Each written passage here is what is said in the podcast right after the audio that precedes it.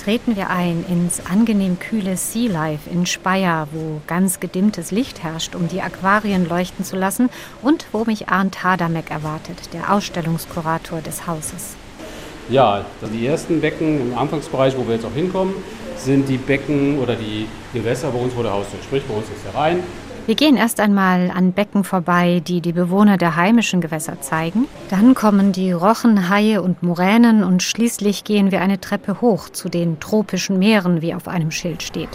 Im Hintergrund läuft sphärische Musik und einige der Gäste stehen gebannt vor den Unterwasserwelten und lauschen den Audioguides.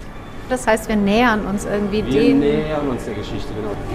Das Becken haben wir hingestellt, das hat 10.000 Liter. Und das Tolle ist, wir haben ausschließlich Pfälzer Korallen da drin. Korallen aus der Pfalz, das überrascht mich schon mal ziemlich, bevor ich irgendetwas gesehen habe. Aber offensichtlich muss man nicht das Great Barrier Reef in Australien plündern, um hierzulande Korallenwelten zu zeigen. Das ist Arndt Hadamek wichtig. Weil ich mag halt nicht hingehen und mir Wildfänge besorgen, was ich könnte. Aber spannenderweise haben wir hier in Leinsweiler den größten Steinkorallenzüchter Europas. Mit dem bin ich in Kontakt gegangen und von ihm habe ich die ganze Planung mit zusammen gemacht und halt auch die Tiere bekommen. Nesseltiere genauer gesagt. Darum handelt es sich nämlich bei Korallen und eben nicht um Pflanzen, auch wenn sie so aussehen. Und jetzt stehen wir endlich vor den Becken. Große Felsstücke liegen da im Wasser und um sie herum wiegt und wogt es in allen Formen und Farben. Da sind etwa längliche Gebilde in gelb-braun, die aussehen wie Flaschenbürsten mit Tentakeln und andere in zartem Lila, die an einen Blumenkohl erinnern. Wieder andere ähneln Flechten und Moosen und schimmern in Grüntönen. Und dazwischen knallorangene Seeanemonen und Schwärme bunter Fische. Ein Fest für die Augen. Wobei nicht alles, was eine Laien wie ich dafür hält, Korallen sind. Also die Anemonen sind keine Korallen, aber sie sind eng miteinander verwandt. Also sie sind schon, die haben eng was miteinander zu tun. Hier vorne der Fisch, den viele, viele kennen. Also die Kinder kennen ihn meistens nur als Nemo, aber das ist ein Anemonenfisch. Und der lebt ja in der Symbiose mit den Anemonen halt zusammen, wie der Name schon sagt. Und die Anemone selber ist ja auch ein Tier, ein sehr gefräßiges Tier. Also das heißt, wenn da ein Fisch reinschwimmt, wird er normalerweise auch geschnappt von der Anemone gefressen.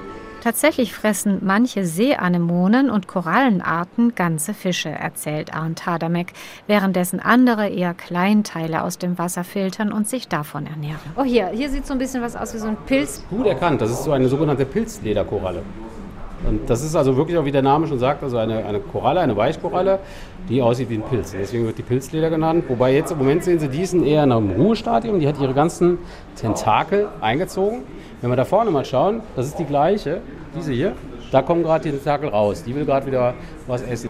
Bei all der Bewegung und der dramatischen Musik, die im Hintergrund läuft, hat man manchmal das Gefühl, einem Film zuzusehen, allerdings einem, bei dem es eine Weile dauert, bis man durchblickt.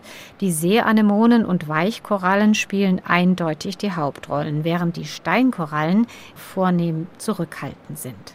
Ich meine, das ist so, manche Arten wachsen sehr langsam. Ne? Also bei den Steinkorallen ist es so wie jetzt hier vorne, diese grünen, die Sie da sehen, die wird mich überleben. Also das dauert ewig, bis die mal ein paar Zentimeter gewachsen ist. Also das ist, dauert sehr, sehr lange. Bei den Weichkorallen daneben, da muss man halt wirklich regelmäßig dran gehen. Das ist wirklich wie Gärtnern und äh, die wachsen der Sonne halt entgegen. Gleichzeitig ist bei den Korallen so, wenn es unterschiedliche Arten sind, die bekriegen sich gegenseitig. Die haben ja so kleine Giftharpunen und damit beatmen die sich auch gegenseitig. Das heißt, wir haben so richtig einen kleinen Giftkrieg unter Wasser. Und da muss ich immer gucken, dass die sich nicht mittlerweile ins Gehege kommen muss man halt immer wieder freischneiden, weil sonst eine wird gewinnen und eine wird verlieren. Oder halt, wir müssen auch manche Arten rausnehmen, weil die einfach überhand nehmen. Gesunde Korallenriffe in der Natur sehen natürlich sehr viel imposanter aus. Manche von ihnen sind über Jahrhunderte und teilweise sogar über Jahrtausende zu wahren Unterwassergebirgen angewachsen.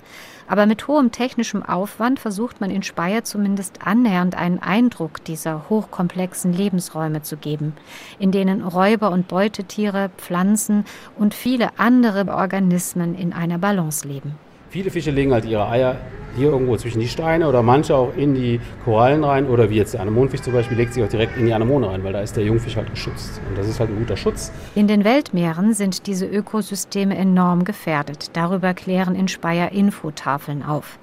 Tatsächlich beteiligen sich Aquarien wie das Sea Life auch bei der Wiederherstellung von Korallenriffen in der Natur. Kollegen von mir waren auf den Malediven und haben da auch wieder angefangen, die Riffe wieder aufzubauen. Das heißt, wir machen das ähnlich, wie wir das hier im Aquarium machen.